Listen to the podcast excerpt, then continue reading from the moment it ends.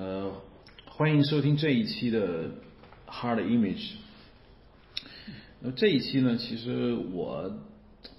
我想来首先从一个电影讲起。当然，我们这个这个电影肯定是最近正在上映的那个，我们叫做《星星黎明》。这这是很奇怪的一个名字啊！其实它原文叫那个《The Dawn of》呃，《The Planet of Apes》。其实猿猴行星的黎明挺好的，但翻译成那个星星黎明有点怪。这电影你看过吗？看了。啊，看了，你觉得怎怎么样？我看之前我看过不少评论，就是各种人的评论，就大多数对这个评论非常非常好。其实也有很多人说不好，但是我看到的评论都是大家都说它特别好。然后我看了那个评论以后，我就去看去了，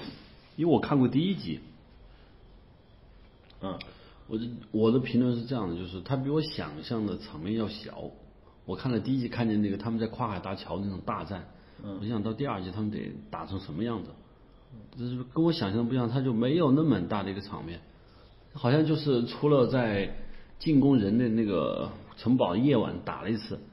然后最后他们不是和人类大战，是内部打了一场，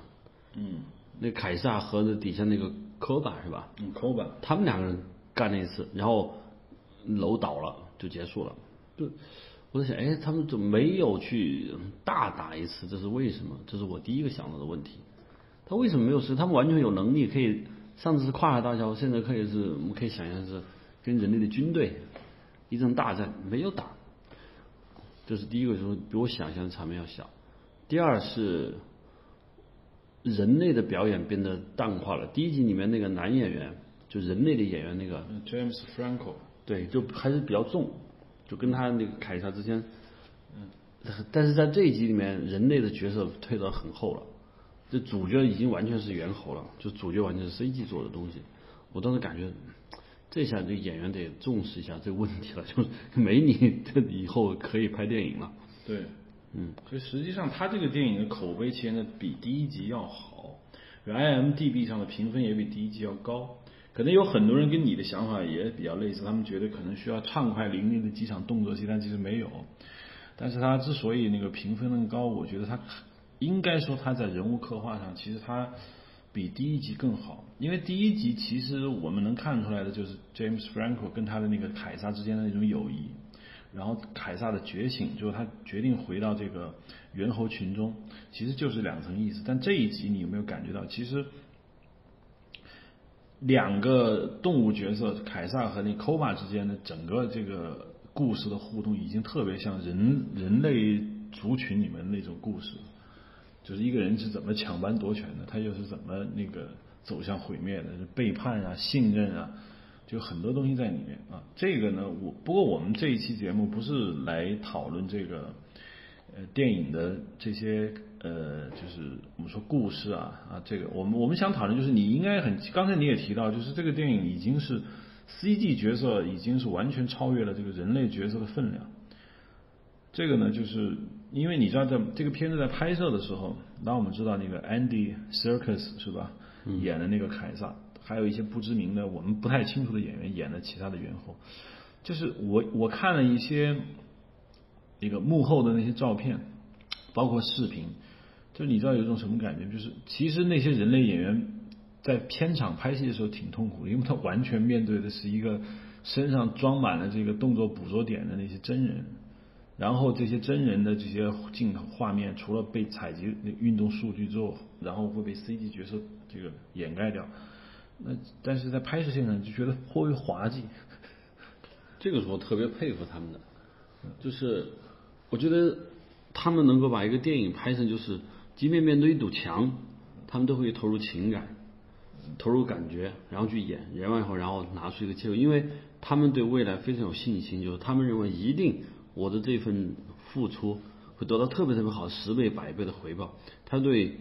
美国电影工业的能力都是非常非常有信心的，而我我们就做不到。虽然我不是演员，但我知道中国演员很难去做到，因为所有人对这个后面是能不能成都很很莫名。第二，所有人都把对电影的热爱离得他们太远，我们都把自己看得很重，嗯，就觉得呃我的表演、我的形象、我的如何如何看得很重，对电影的热爱放得很，我觉得是不高。他们之所以他们是对电影的热爱，就是我为这部伟大的电影贡献了我的一个力量，但是对为整个电影在表演。我们很多人是在为自己表演。就看到我看了那些视频以后，我非常的钦佩，就是他们对电影的热爱是那么大。就是你知道吗？就是呃你说 Andy s i r k u s 他演凯撒是男一号啊，OK，我们觉得没什么。但是你知道吗？就是演那些不是特别重要的那些猿猴角色的那些动作捕捉的演员，在那个地方演戏的那种投入和敬业的那种感觉吧。我在想，假设我是那个导演，可能我就觉得演员会不会笑场，或者演员会不会不投入，或者我在演只猴子，我我我我我我在干什么？对，这是中国人和西方人一个差距，就西方人就是很很职业，非常非常的职业。就我给我一天多少美元，让我来装个猴子，我就可以做得很好。然后装完猴子之后，这个事情我就忘掉了，我可能去开我的卡车，和我的朋友和我老婆孩子去去度假，这个只是一个工作。但我们认为我去那里演那个猴子，我出来会不会被朋友骂？就是会不会拿出来说就并且太复杂了。并且你根本看不到你的脸。嗯，对，就是说，我说这首先是对一个你对电影的世界是不是能够那么热爱，你愿不愿意为一个巨大的壮举中奉献你自己小小的一点力量，我们很难做到。但这是题外话，就是说，这是一个电影对电影热爱和这个职业，嗯，一个尊重吧。我们很难，我觉得非常非常难，而且就像这样的电影，其实看动画片是一样的，就动画片可以做到完完全全是一模一样的。故事的张力是可以的，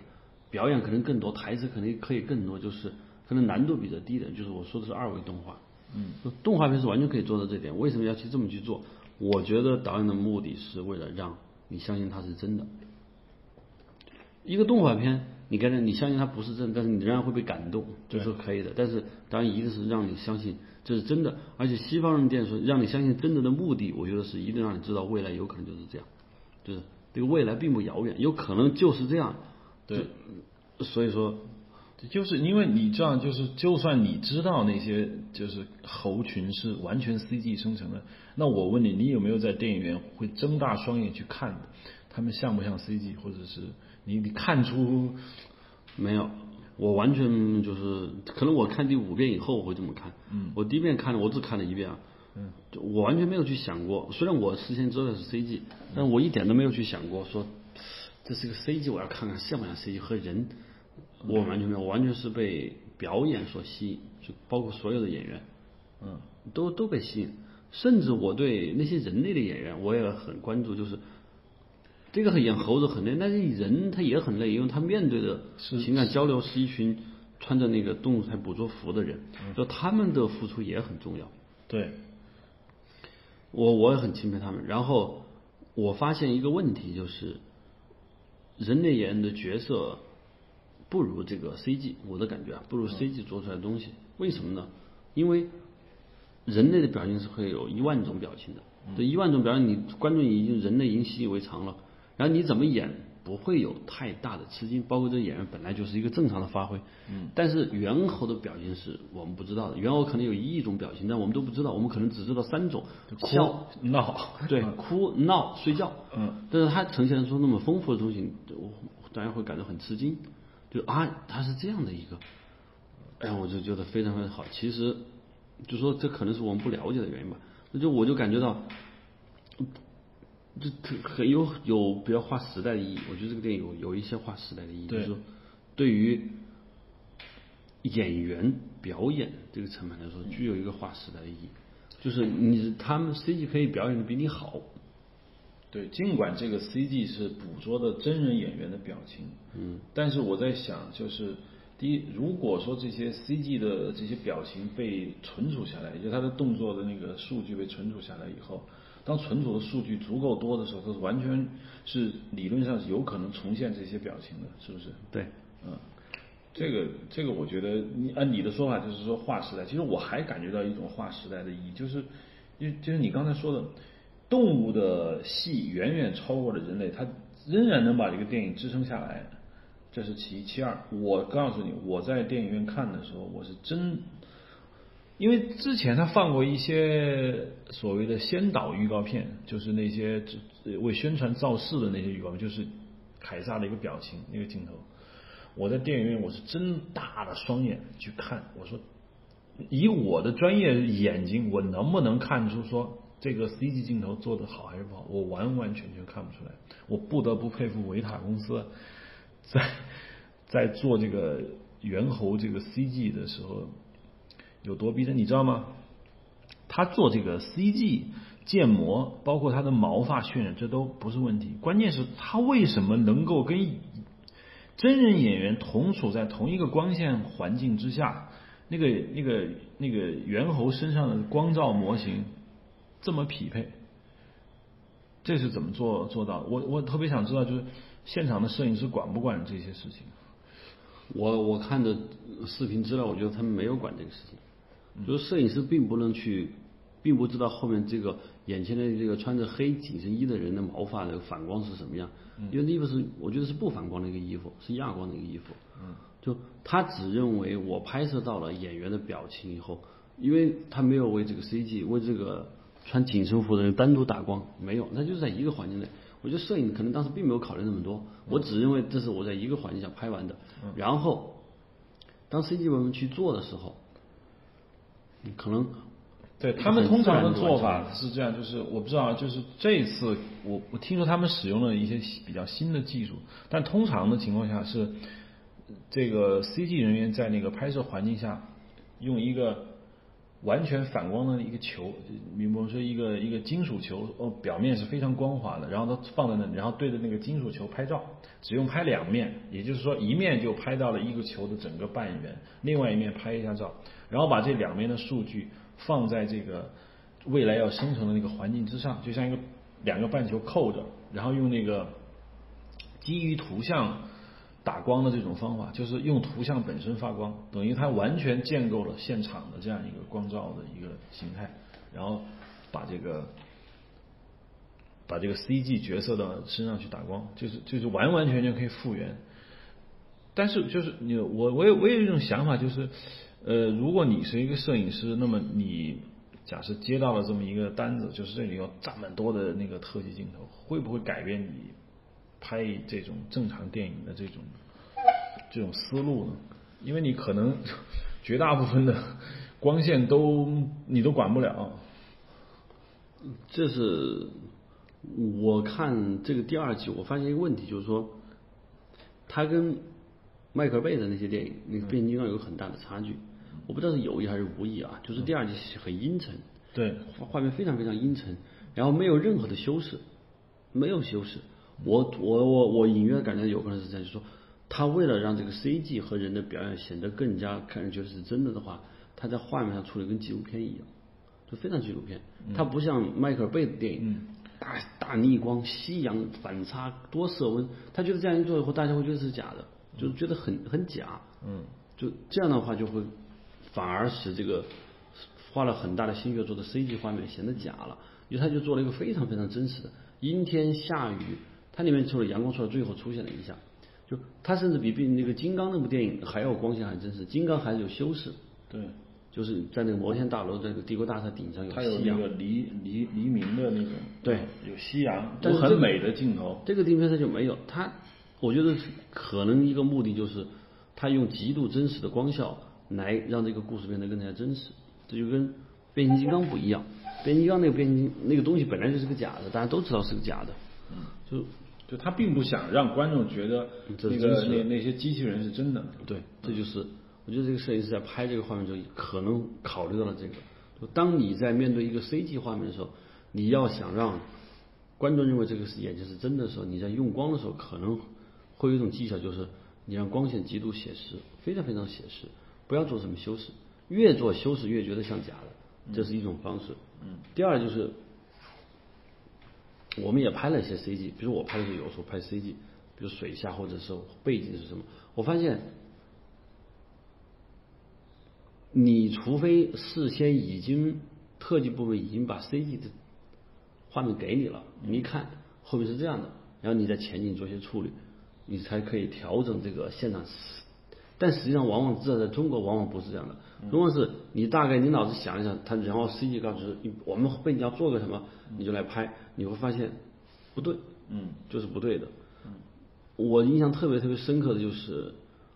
嗯，《王的盛宴》里面有几个 CG 镜头，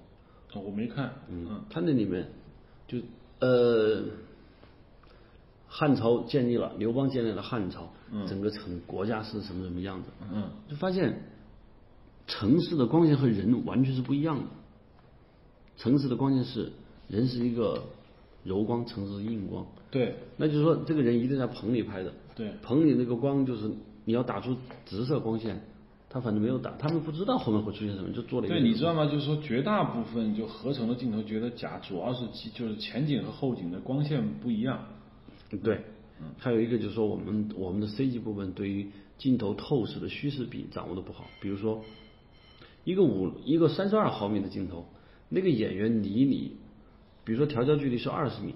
那他从他如果是二十米，三二镜头是二十米，那他在之后至少在无限远基本上是实的，但是我们做的时候把它做的略虚，觉得这样好一些。你说一个就算一个中全景的镜头，后景都是虚的，他会做的虚一点，当然有可能是他就做质感做不好，于是做的虚一点，或者他能做好，但是他以为这个透视是应该焦点在人，然后对。你说的这个特别有意思，就是你知道吗？很多人看那个，你知道，就是叫做移轴摄影，嗯，就说那我拍那个街道啊，大家觉得为什么像那个微缩模型？一开始我也不懂，后来我发现，因为他拍的那些大街啊是大全景，可是它是有那个景深的，而实际上真的拿一个相机去拍那个就是大全景的时候，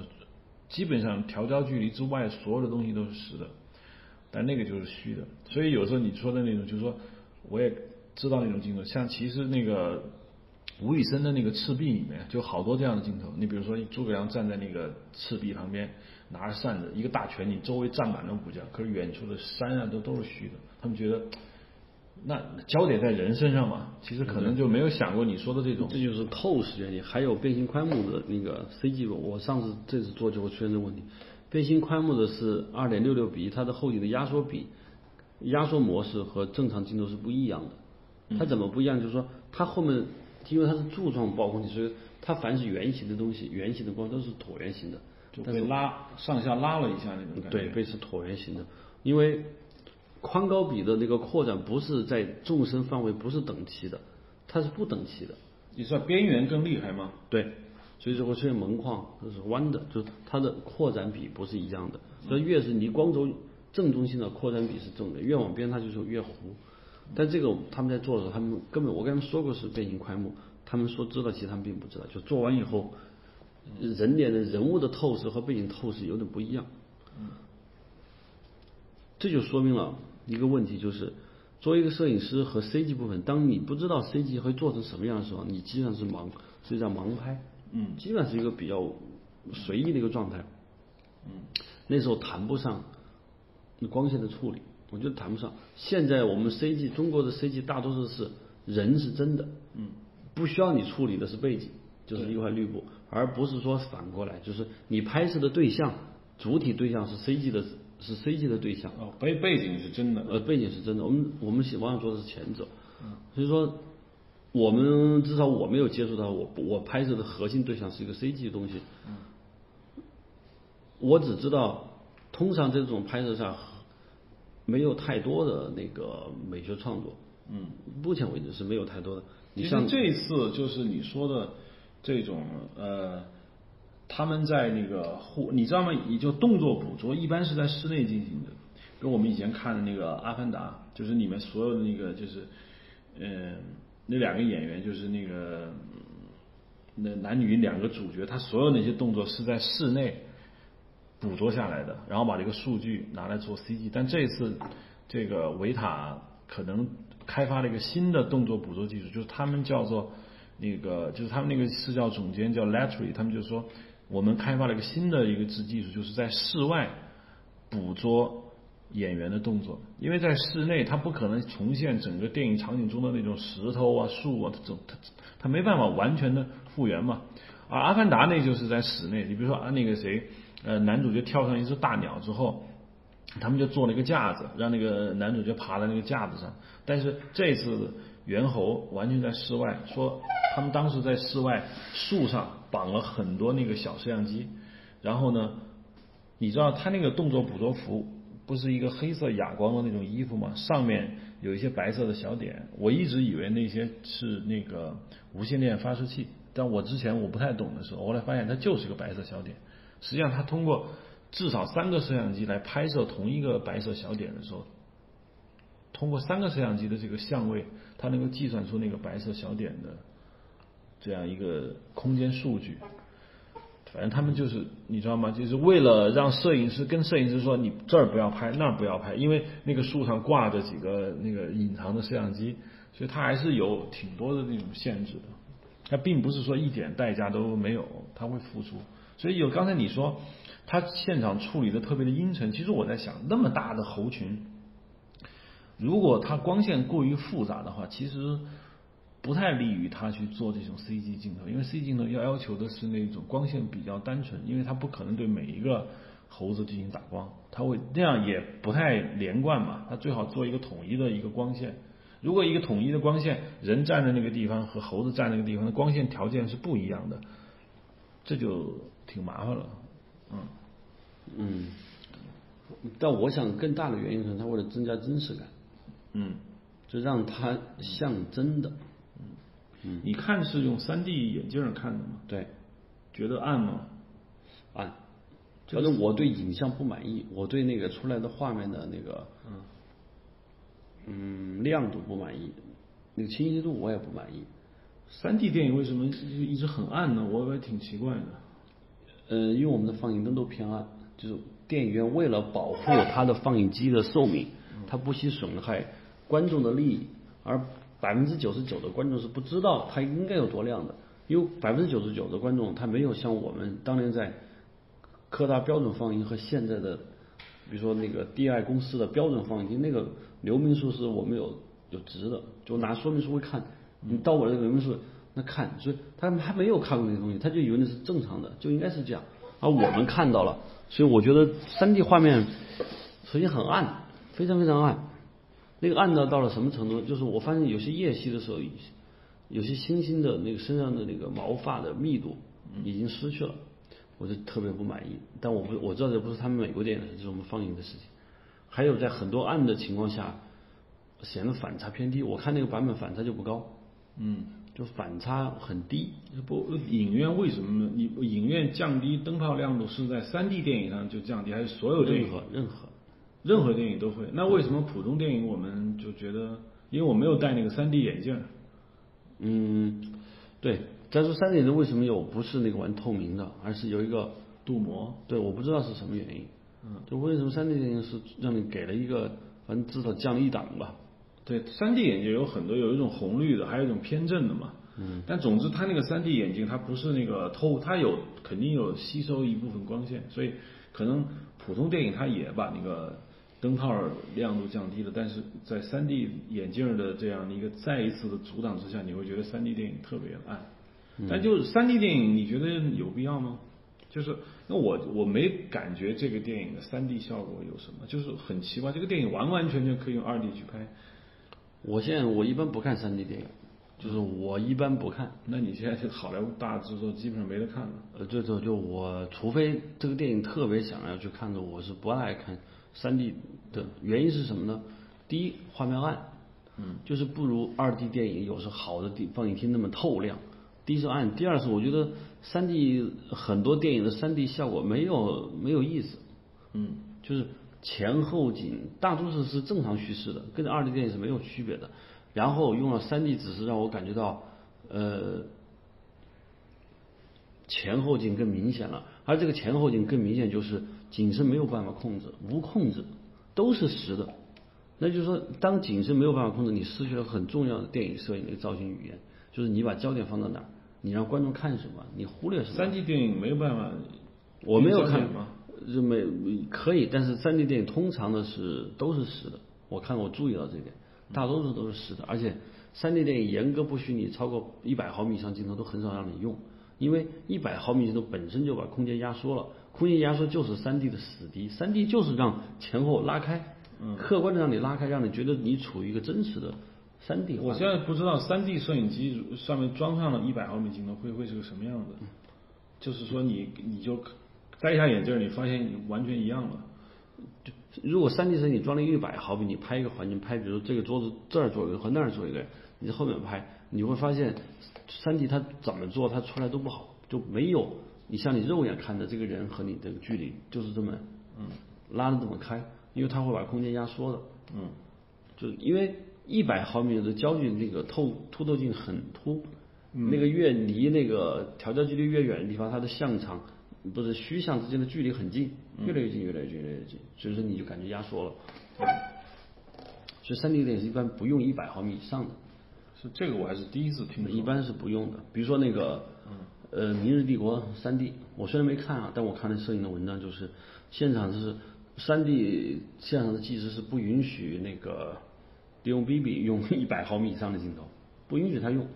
所以一百毫米以上，他们那个三 D 效果出来就是白八，嗯，就等于没有用。嗯，我们三 D 他们用三 D 就是要前后要错开，嗯，没有人说左右都是前后。你用一百毫米，等于是你在压缩，这不在白看吗？所以他不不让你让你去用。也不，他不是说很多电影是后期转至三 D 吗？嗯，对，但是他们拍摄的那个是当时拍摄的就是三 D。那后对于后期转至三 D 的电影来说，允允不允许用一百毫米以上的镜头呢？呃，可能如果说你做你你在拍的时候就已经知道后期要做成三 D，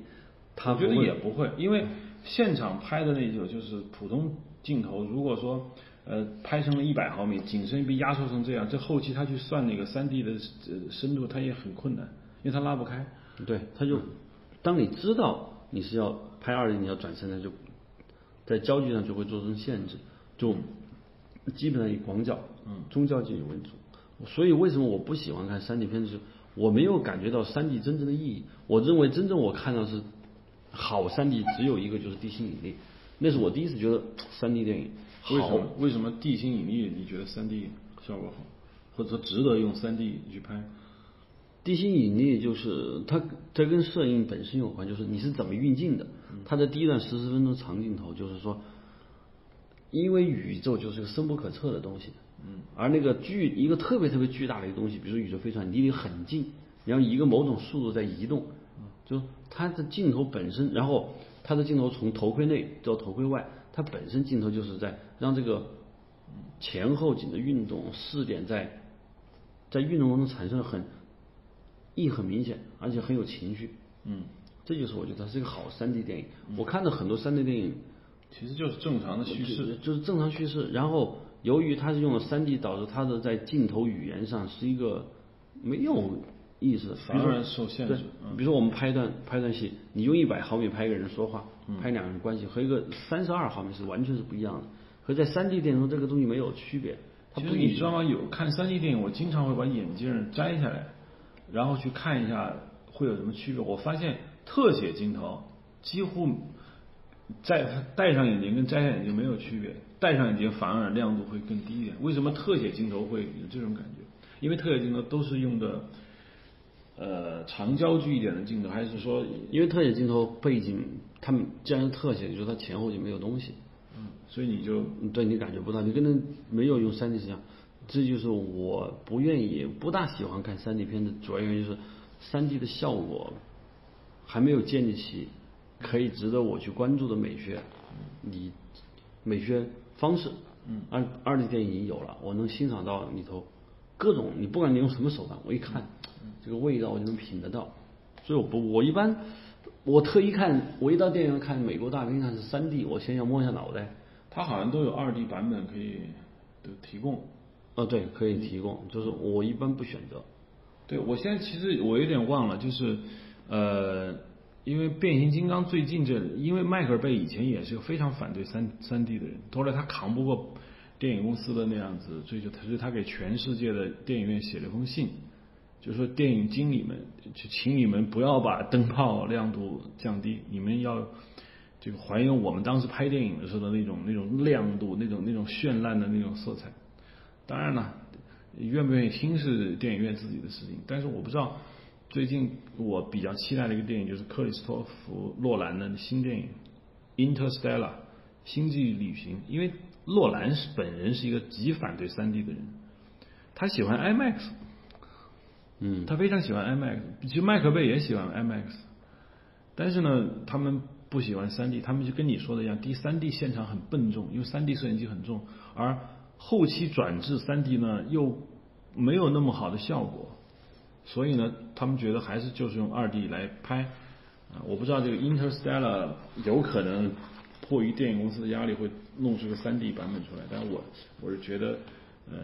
我还是想跟你跟你一样，我想看二 D 的。就那个变形金刚第四集，我三 D 版我在上海电影节看了，我看十五分钟我已经看不下去了。为什么？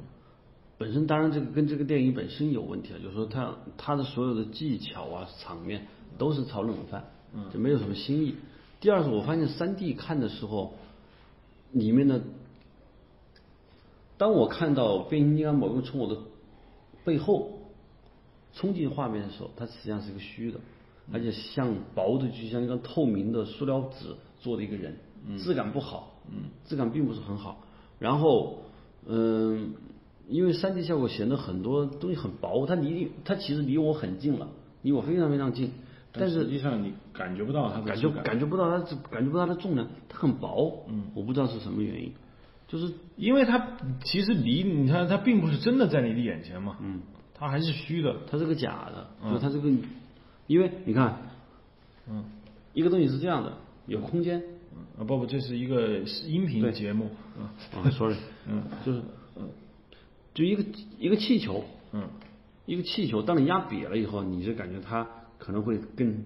更有质感一点。嗯它冲起来以后，它就没有质感，它只只是占了空间。同样，我觉得三 D 画面有些时候就是，因为它人为的被打开了，嗯，人为的开了，被冲大了，因为它的质感就变弱了。嗯如果它是二 D，它在荧幕上就会扎实一些，这是我的感受啊。嗯然后我最近我一直没有看到过，除了《地心引力》，嗯，它因为它的叙事把三 D 的效果做得很到位。但是从美学上说，呃，三 D 是人眼的正常的效果，就是说，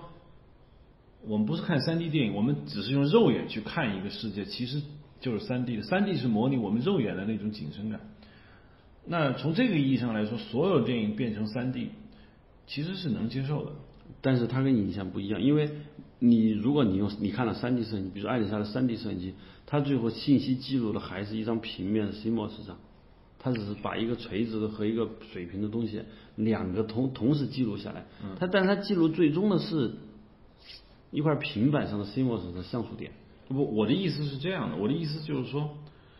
当人的肉眼看到的，实际上就是就是三 D 效果类似的那种效果，而我们从一生下来，我们就一直在用这种肉眼去看这个世界。那么，我们可不可以说，三 D 电影并不是一个艺术手段，它也不是个噱头，它只是将人电影的遗憾给补了。至于他是否要去拍《地心引力》那样的富有三 D 效果的那种电影，还是去拍一个看上去，比如说文艺小爱情片儿，好像没有那么多三 D 的效果。那但是我们不能说三 D 电影就不能用，因为它有可能就像以前是黑白电影，人们觉得黑白电影很有艺术，后来来了个彩色，那么就有一部分人说彩色就不艺术。但现在你就发现，其实彩色不是不艺术，而是说彩色已经成为一个标配。你再从这个这个标配的这个角度上再去发挥，那么三 D 电影有没有可能是一种标配？它就是弥补了以前这种效果。你当然可以去拿它去拍一些普通的戏，对，但我觉得现在三 D 可能还没有解决一个基本的问题，就是我们肉眼看到的画面，我们肉眼看到的东西和我们拍我们三 D 在电影院看的东西完全是两个东西，并不是同一样。你仔细去想，你肉眼，比如说你看到了一个人在你面前，是吧？那个东西是经过你的大脑运算嘛。理大脑情感和理智一套分析以后，形成了一种一种意识，就是特别像唯心主义的，它并不存在，当你去摸的时候能感觉到，嗯，就它是光线到你视网膜上，视网膜到的脑神经，脑神经在大脑里面进行一段运算以后，给你形成了一个真实画面的印象在脑子里的，你眼睛其实什么也看不到，你真正看到的东西是你脑子在刺激，就是这个过程嘛。你眼睛能看到什么？把脑子摘了，你看不到。对，是，所以说你是一个，你是一个，是一种意识状态存在，这是为什么？这是唯心主义的根基。嗯。而三 D 电影是什么？三 D 电影实际上是把一个影像拍摄，你还是投影到一个屏二二维屏幕一块板的荧幕上，你你投影的是到那儿，你只把三 D 你把三 D 眼镜摘了，你会发现除了荧幕上那地方有亮，荧幕之前是没有东西的。它只是用那个三 D 的那个偏振光镜，让那个影像一一一两幅影像同时进两个眼睛，然后对让你嗯对，然后在你脑子里形成这个重新用去运算这个东西，这个运算一定跟我觉得跟肉眼里看的真实东西是不一样的。就那个东西并不并没有是真实的存在的，而我们说眼睛这个是真实存在，当然是这这两个真实是不一样的。嗯，最起码三 D 影像那个是虚像，这是可以说的吧？它是虚像。嗯，而这个东西是实像。嗯，就实虚像是正的，实像是倒的，只是在人肉眼中，嗯，大脑给你给你正过来了。嗯，呃呃，我我想说的是，就是那按你的说法的话，三 D 电影它确实是投影在一个荧幕上，但是最终它都是大脑计算出来的。嗯，那如果同样是大脑计算出来的，我想未来如果电影出现这种情况，就是说通过两根电线电极直接刺激你的视神经，然后让你产生这种影像。那么其实你把眼睛挖掉了，它照样能产生这样的影像，那是不是真三 D 了？因为三 D 摄影机拍的时候是它它因为因为对啊，就你说的，把脑子摘了就没有影像，把眼睛摘了也没有影像，但是这两者的逻辑关系比还是脑子最终产生影像。对是脑子产生影像。这是个题，我觉得就是就是，如果未来的电影直接刺激你的大脑对掌控视觉那是我认为的一部分那是真正的三 D，就是让你的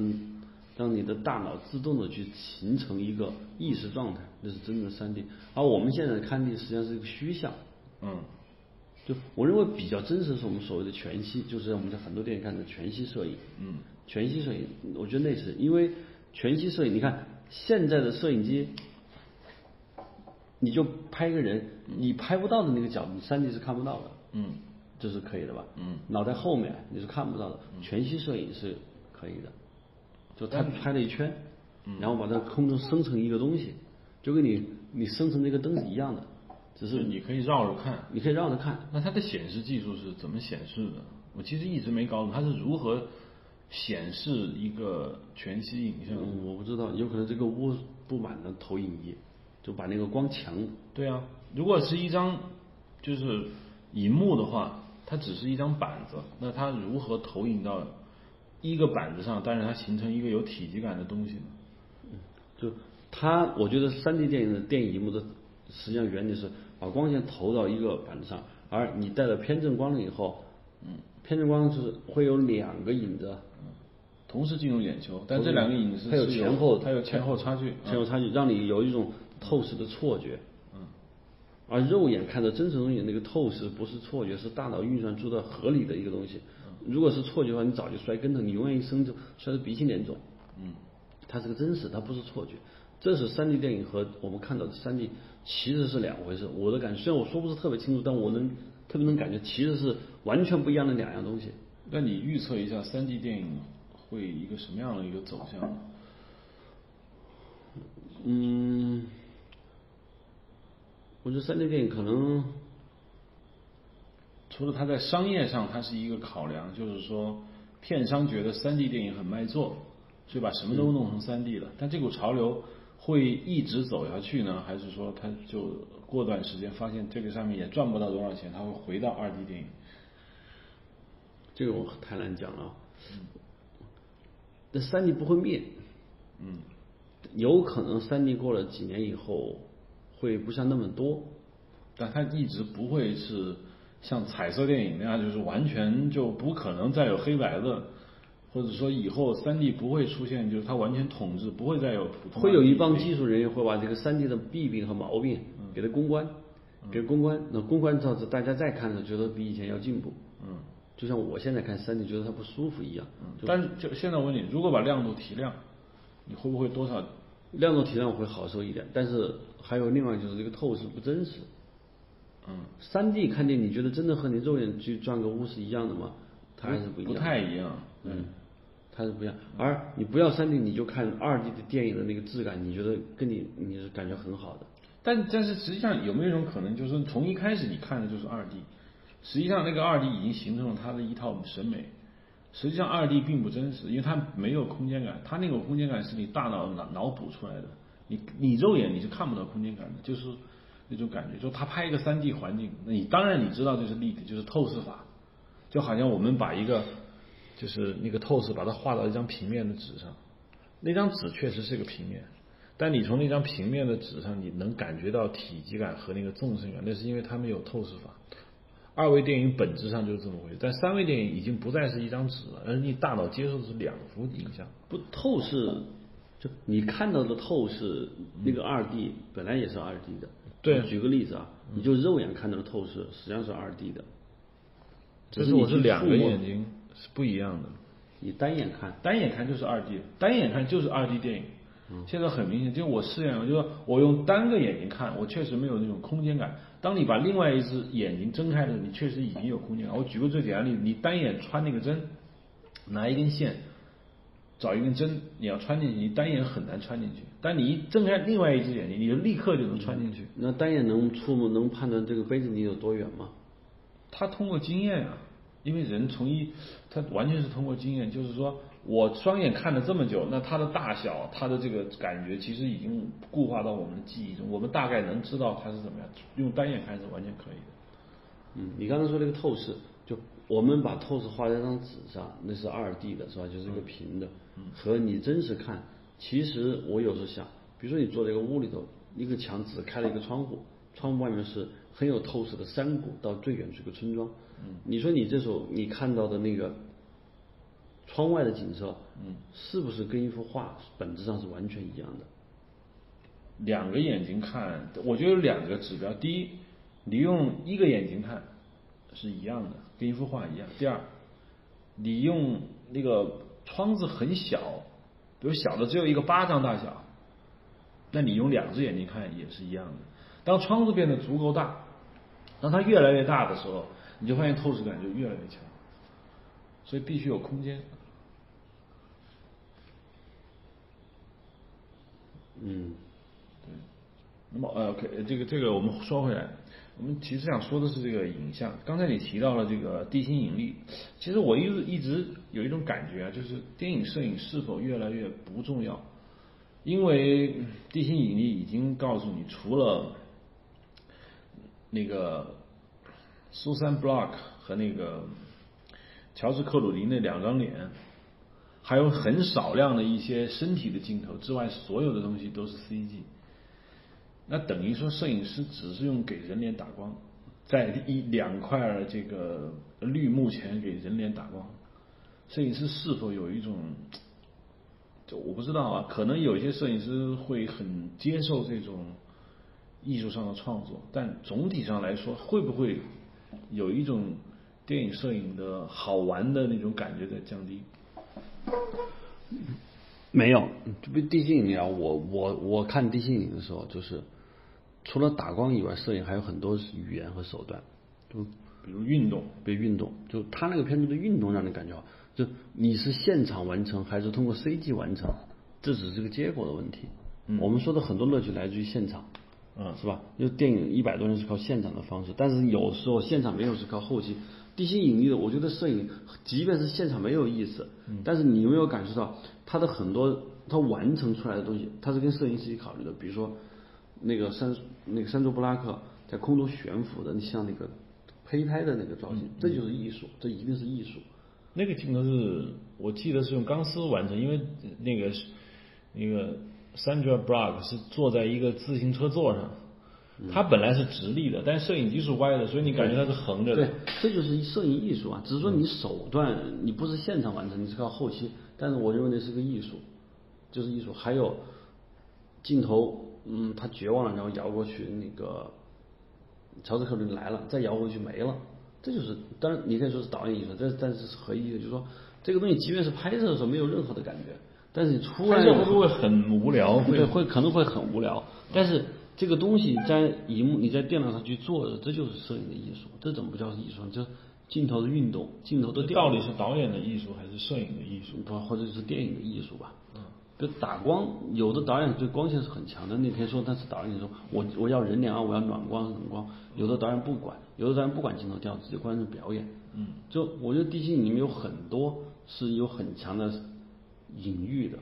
嗯比如说他们在空中漂浮的时候，前后景，那个乔治会不停的说话，一根绳子，我们看影人的后面，这是一种拍法，我也可以在空中俯拍，很远就两个人在平行移动，那哪个会更好呢？大家都会说前者更好，就是你能看得清表演，一个自信的和一个后面漂浮的这个两个人之间的关系，这就是摄影的艺术，嗯这叫透视，嗯是吧？所以我想，随着 CG 和这些新东西出来以后，手段可以有多种，但是最后完成给最后荧幕的效果，电影摄影师的艺术还会存在，嗯。我觉得不会灭，只会越来越手段越来越多，越来越多，你怎么用的不一样，能够揭示到情感的核心地方更重要。嗯，那其实就是说，你你我呃读解一下你的话，就是最终完成的影像有意思，这是电影摄影师觉得好玩的重点，而跟现场是否有那种呃，比如创作的那种氛围啊，其实关系不是特别大。哦，对，可能那个会少，嗯可能那个会少，嗯，但最终的结果它不会死亡。其实我看到一个很有趣的事情，就是我最早看那个动画片，就是叫做《极地特快》（Polar Express），就是汤姆汉克斯他们搞的，就是那个有一个狂人，你知道美国有一个导演叫 Zemeckis，疯狂的搞动作捕捉动动画片嘛，就是最近他死的很惨。他做的第一个电影就是那个动那个动作捕捉电影，就是《极地特快》。当时我印象中，他那个职位里面也出现了摄影指导，那个 Don Burgess。就是如果有一天这个世界所有的电影都是用 CG 完成的，因为 CG 电影以原来是觉得他做不了人，但我现在发现他能把猩猩做那么好，已经向人做纯人类角色已经迈进了。那在这种情况下，演员没有了，那摄影师还是有工作啊，但摄影师还有工作吗？当然有工作，就是说，当然比如说你出现一个人在木屋里坐着，那就一定需要知道那个光从哪儿来，光有一万种地方可以来，可以屋里生的篝火，古古人，也可以开这个灯，这个灯罩是什么？这个色温是窗户开多大，光线是怎么怎么进来的？只要人还生活在地球上，我觉得摄影师的工作就永远不会结束。但是这些就是现在的电影中，我不知道以你的工作经验看，就是有一些特技镜头，如果你拍了，那那些特技镜头灯灯光师会征询你的意见吗？至少在中国，他会，因为他会问一下镜头一定有灯光师。对，他会问一下。嗯但是我们的 CG 至少我接触还没有到那么细，就是粗放型的，非常非常粗放型的，还没有那么细的。就但是那一定是摄影师工作。但当然，比如说动画师，他把光线打过来，嗯摄影师说我觉得要柔和一些，嗯是吧？这个柔和的这个亮的光线和物理的反差大概是一个什么样的？有可能动画师就已经兼任了摄影师的工作。嗯这是那可能摄影师的名字，但是视觉艺术，嗯，管视觉艺术这个人不会消失，那有可能就是摄影师，他转成这一行了，名字变了而已。因为这上一期我们聊的时候，你曾经讲过，就是胶片的时候，你可以，比如说你可以曝光不足一档，最后强显一档，造成这种颗粒。嗯，那就像这样的技巧，是不是在这种 CG 镜头里面你依然可以用？但是那种只是说，OK，我调一个参数就能把颗粒给调起来。呃对，然后就会有一帮人花不到一年、两年、三年、四年，一定要调出真的跟胶片拍的一样，就会有这么一帮人会去干这个事情，就是真的像胶片拍的一样，就这个这个结局本身就是对胶片的一种赞美。嗯是致敬。就你为什么要像他呢？因为是当年是他首先搞出来的，让你觉得好，你不可能有别的方式去复制的，它是独一的。嗯好，那好，我呃，我刚才忘了介绍啊，今天跟我在一起主持这个节目的依然是啊，我们的这个应该是个长期的我们的一个搭档啊，罗潘。那这一期节目呢，我们讨论的这个以这个电影的这种特技、三 D 啊，很多关于影像有关的。那其实接下来我们后面呢也会继续讨论跟电影影像相关的这样很多事情。罗班就是，那么接下来我是想跟你再讨论一些，就是以以作为一个主题，就是各个时代的这样子的一电影的摄影师和他的导演的之间的一种合作。我们可能会从新好莱坞开始，接下来我们可能会有很多的就是我们所说的摄影师和导演的这种固定的搭档，我们来对他进行一些品评。啊，今天是做一个预告。那比如说最近呢，呃，这个大流士沃尔斯基和里德利斯科特的合作，包括一些我们常以前曾经讲过的杜可风跟王家卫的合作啊，啊，贝托鲁奇跟斯托阿罗的合作啊，就是我们会形成这样一些专题，我们来进行一下讨论啊，欢迎这个收听。嗯，这是一个很大的、非常非常大的一个话题。这个话题要对这个好莱坞和欧洲电影和这电影的了解要到至少到 钻石级的。不用，我们我们是这样，我我们我们只是用来讨论。我们比如说，我们谈我们的想法，呃，因为你知道吗？对于这个电影的主题啊、哲学啊，包括镜头、导演技巧的这种讨论的这种著作太多了，而导演和摄影师影像的这些方面呢，仅仅散见于一些就是少量的学术文章，而且比如包括你知道中国有一个影视工业网，你知道吗？我知道它是翻译的美国电影摄影师杂志。就算是美国电影摄影师杂志本身，它也并不讨论太多美学问题。你知道美国电影 A A S A 杂志的这个固定固定的文章是有套路的。嗯，对，这个我们知道。嗯，你可以说一下那个 A S A 杂志套路是什么？A.S. 杂志套路首先就是前面有，一开始是讲这个故事，这个是个什么故事，然后讲，然后一定是这个导演是和这个摄影师第一次、第二次、第三次、第四次一个合作是一个什么模式，然后第三个就是开始讲他们在讨论的时候要达到什么目的，对，然后在工作现场最后是称赞所有摄影组的所有的人，包括他的掌机啊，包括他的 graph，就就就称赞一场完了以后。然后最后，摄影师或者是访谈人提出了，就是说他们对这个事情，他们对这个摄影给他的感受是什么？这个拍摄给他的感受是什么？对就这个模式。所以呢，我觉得我们我们这个工作还是有意意义的。我觉得我们可以系统的梳理一下，当然我们不会像你说的啊这种骨灰级那种学术研究，因为对这方面没有真正的理论去进行对它进行研究。啊，好，那今天的节目就到这儿为止，谢谢收听。